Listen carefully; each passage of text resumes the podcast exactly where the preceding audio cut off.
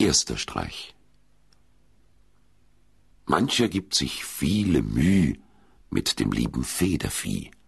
Eines Teils der Eier wegen, welche diese Vögel legen, zweitens, weil man dann und wann einen Braten essen kann.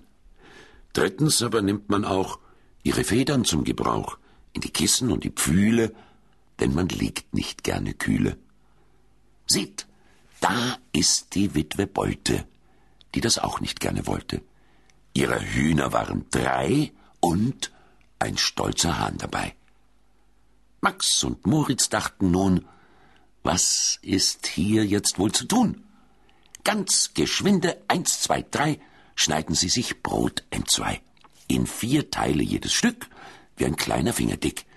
Diese binden sie an Fäden übers Kreuz, ein Stück an jeden, und verlegen sie genau in den Hof der guten Frau. Kaum hat dies der Hahn gesehen, fängt er auch schon an zu krähen. Kikeriki, kikerikiki, tak, tak, tak. Da kommen sie. Hahn und Hühner schlucken munter jedes ein Stück Brot hinunter. Aber als sie sich besinnen, konnte keines recht von hinnen. In die Kreuz und in die Quer reißen sie sich hin und her, flattern auf und in die Höhe. Ach, herrje, herrjemine. Ach, sie bleiben an dem langen, dürren Ast des Baumes hangen.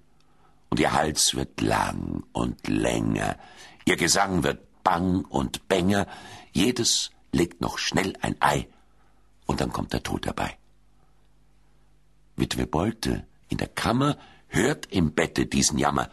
Ahnungsvoll tritt sie heraus. Ach,